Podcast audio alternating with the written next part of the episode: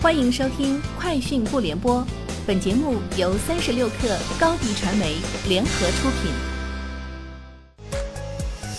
网罗新商业领域全天最热消息，欢迎收听《快讯不联播》。今天是二零二一年十一月二号。三十六克获悉，小米公司官微消息，小米双十一首日支付金额破七十亿，截至十一月一号二十四点。手机品类包揽全平台销量全第一，Note 十一系列首销一小时全渠道销量突破五十万台。Strategy Analytics 最新发布的研究报告显示，二零二一年第三季度平板电脑出货量同比下降了百分之十，但市场需求仍远高于疫情前。新冠疫情仍是全球的主要隐患。随着圣诞季的到来，高需求和低元器件供应之间的紧张关系。将对厂商及其渠道合作伙伴带来考验。日本汽车销售协会联合会和日本全国轻型汽车协会联合会一号发布的数据显示，今年十月日本国内新车销量同比下降约百分之三十一，降至历史同期最低。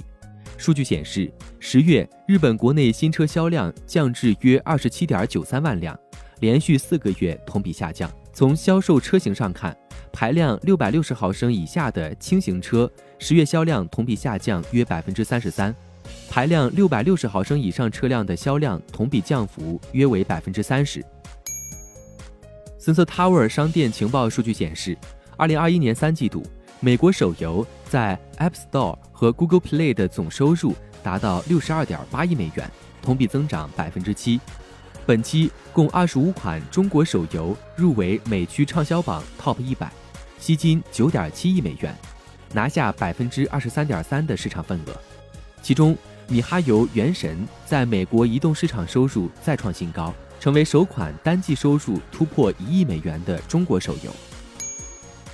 据报道，亚马逊公司放宽了对美国员工佩戴口罩的规定，允许已经完成新冠疫苗接种的员工在仓库工作时不戴口罩。亚马逊告知员工，从十一月二号开始。已经完成新冠疫苗接种的员工可以摘下口罩，除非联邦、州或地方法律另有规定。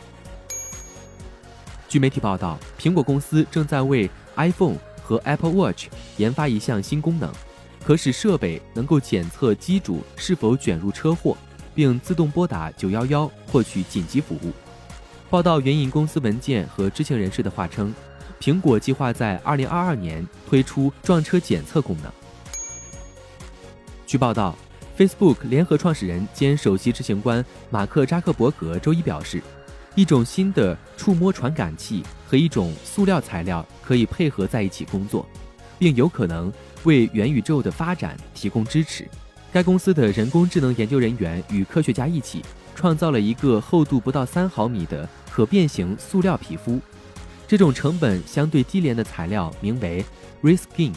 当它与其他表面接触的时候，来自嵌入式粒子的磁场会发生变化，传感器会记录磁通量的变化，然后将数据反馈给一些人工智能软件。